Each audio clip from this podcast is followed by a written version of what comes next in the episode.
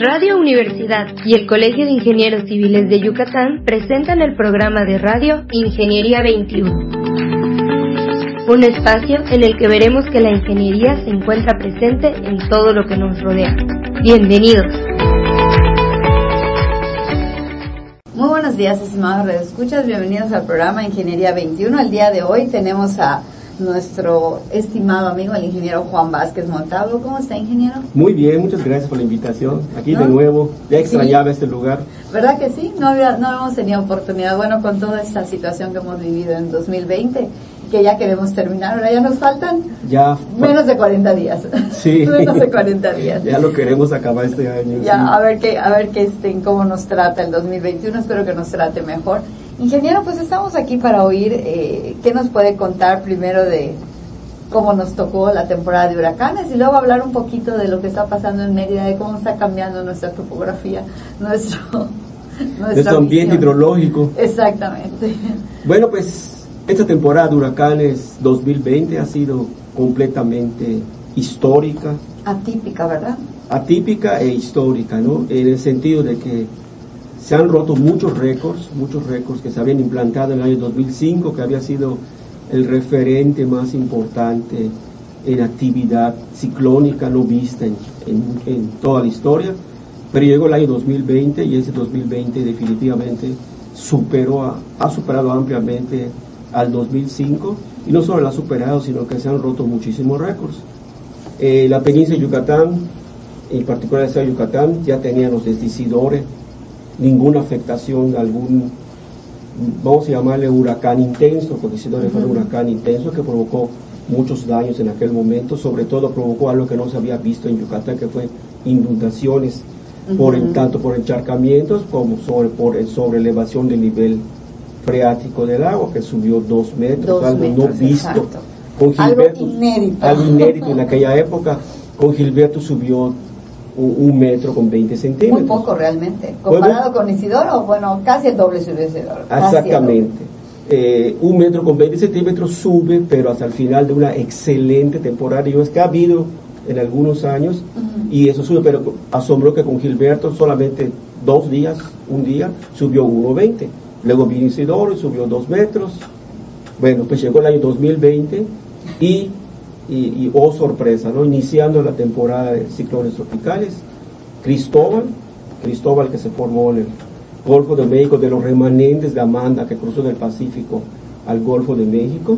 Surgió Cristóbal una tormenta débil que se mantuvo entre tormenta débil y depresión tropical, pero eh, los vientos cortantes empujaban toda su energía prácticamente hacia su parte este y noreste que era la, donde se encontraba la península Yucatán, porque eh, Cristóbal se encontraba en el sur del Golfo de México eh, eh, estacionado, errático, y durante cinco días nos dejó la nada agradable cantidad de 600 litros por metro cuadrado o milímetros de altura de lámina de agua, algo no visto en la historia de la península Yucatán, en particular los lugares afectados fueron Yucatán y Campeche, su parte norte.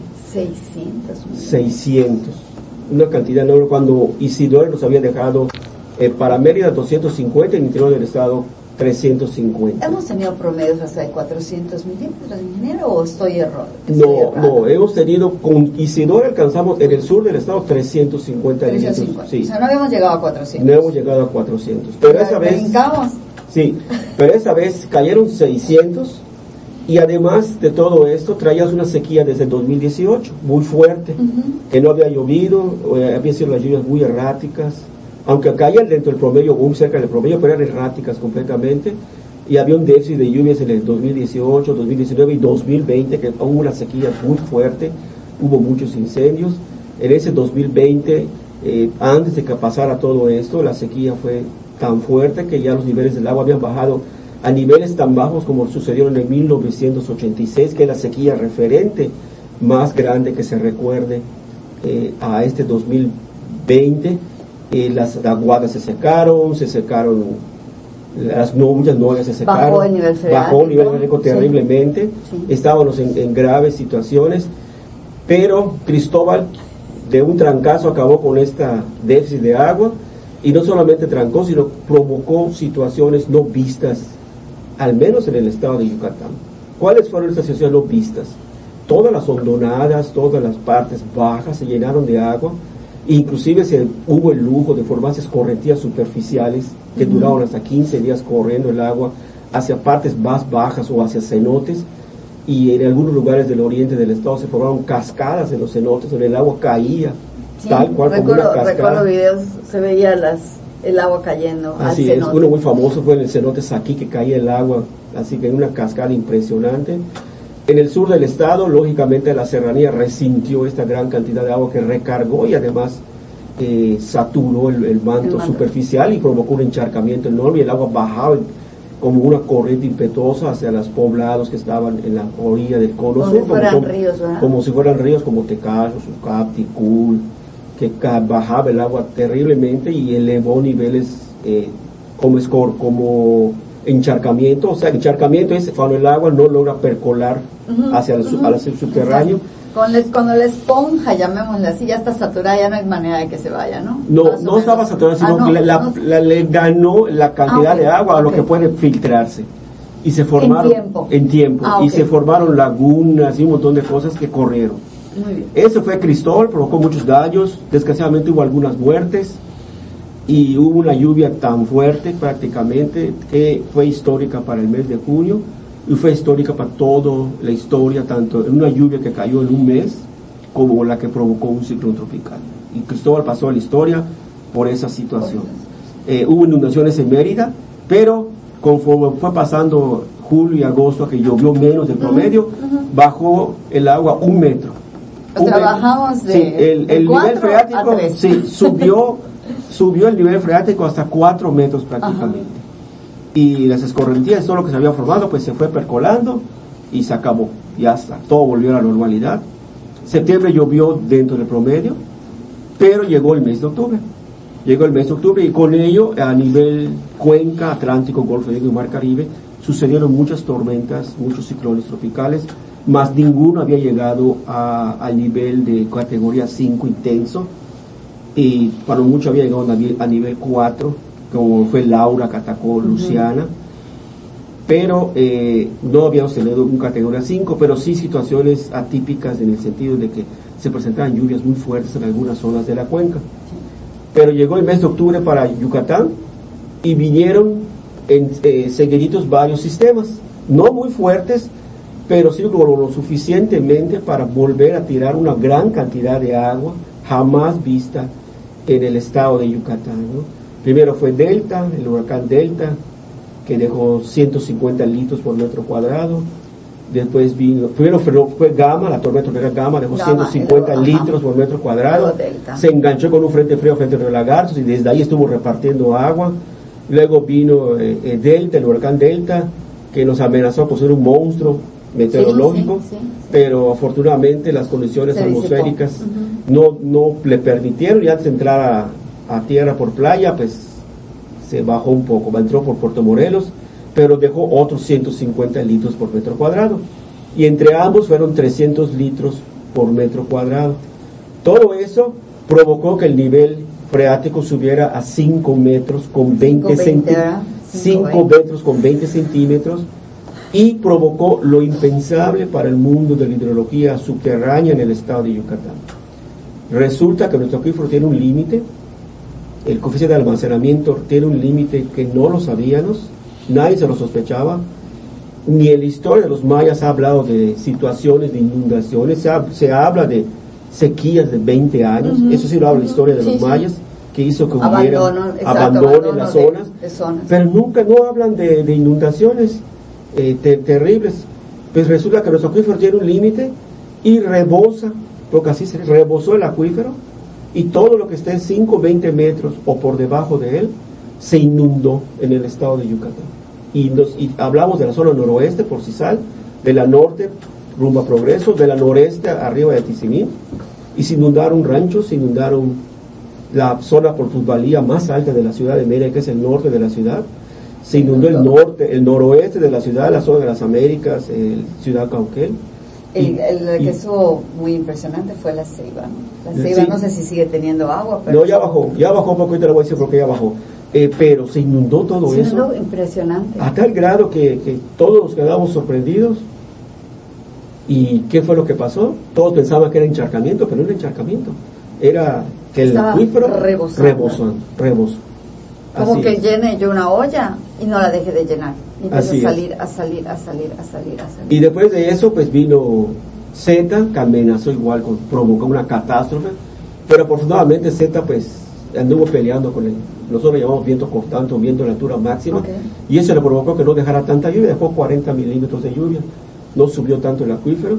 Porque si Z hubiese dejado la cantidad de agua que dejó Gamma y Delta, pues tal vez estaríamos hablando como la situación de Tabasco, que seguiría todo muy inundado y hubo, había que hacer entonces evacuaciones.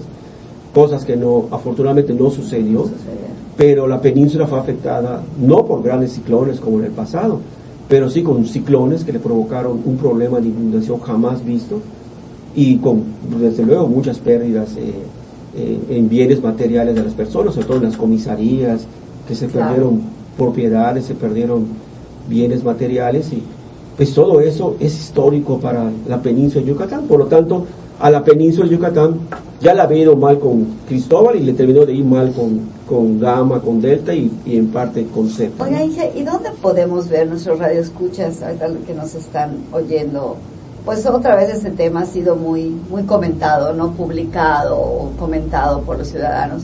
¿Dónde podemos ver estas inundaciones a flor de, a flor de piel, diríamos, a flor de, piso? ¿Dónde podemos ver este cambio en Mérida? Bueno, pues lógicamente al nivel de, la ingeniería, al nivel de la ingeniería sucedió otro fenómeno muy importante. Eh, todas las bancos de materiales se inundaron definitivamente, tanto por agua superficial como por agua subterránea, y todas las ascaveras que existen en, prácticamente en todo el estado de Yucatán, en particular en el norte del estado, se llenaron de agua hay que recordar que las ascaveras fueron, son, bancos de materiales donde se extrajo mucho material petro para la construcción y en algunos, pues, pues al estar escarbando, pues se rentaban venas de agua o se reventaban cenotes que permanecían en su nivel de agua 5 o 6 metros y no rebosaban. Pero ya con esta situación rebosaron y se han formado una serie de lagunas prácticamente impresionantes, que la más conocida es que ya le bautizaron los yucatecos como el malecón de pensiones, ¿no? Donde atrás de donde eran las canteras de MIPSA muy famosas, se rellenaron prácticamente de agua y es todo un espectáculo, va muchísima gente allá. Y no solamente allá, también hay un lado de, de las Américas pegado a la cartera Tetis, donde están haciendo el puente, hay, hay otro. Hay otro, hay, hay otra muy grande que está llena de agua. Atrás del aeropuerto por San Marcos tocó, hay otra también muy grande, llena de agua. Y las normales que están allá en Calacín, que también, hay también algunas escaberas, pero esas siempre han tenido agua, pero ahora están llenas, están, llenas de agua. Esto está siendo todo un espectáculo para, para los meridamos en particular, porque son los estamos viendo. En el interior del estado igual hay, hay lugares que están llenos de agua, pero como salen en, el monte, no es muy visitado, pues pasan desapercibidos, pero también hay lugares que están muy llenos de agua. Lógicamente, a los bancos de materiales, al no poder sacar el polvo de piedra, pues lógicamente eso provoca que hay que traerlo de Campeche con el costo que está resultando para la industria de la construcción. Este, está caro ahorita, ¿no? Si hablamos de, la industria de la construcción. Pues son cosas que están pasando, tan es así que el Ayuntamiento de Mérida eh, se ha visto, se ha formado un comité especial para estudiar estas inundaciones y va a haber una nueva reglamentación para la construcción, definitivamente. efectivamente. Pues Gina, muchas gracias. Ya me animó a ir a dar mi vuelta. No he pasado por ahí, no he salido hacia el área de pensiones. Iré a ver el, el famoso malecón. Claro que pues, sí. Muchas gracias por haber venido. Muy interesante, como siempre, conocer de manera técnica qué nos está pasando en nuestra ciudad y en la península. Al contrario, para mí es un gusto y, y vayan a la laguna, ¿no? Que están, están muy bonitas. no se van a secar pronto, va a llevar su tiempo, ¿eh? Va a llevar su tiempo. Bueno. Pues muchísimas gracias, estimados Radio Escuchas, por haber estado con nosotros. Les esperamos el próximo miércoles y se despide de ustedes recordándoles que la ingeniería se encuentra en todo lo que nos rodea. Hasta luego.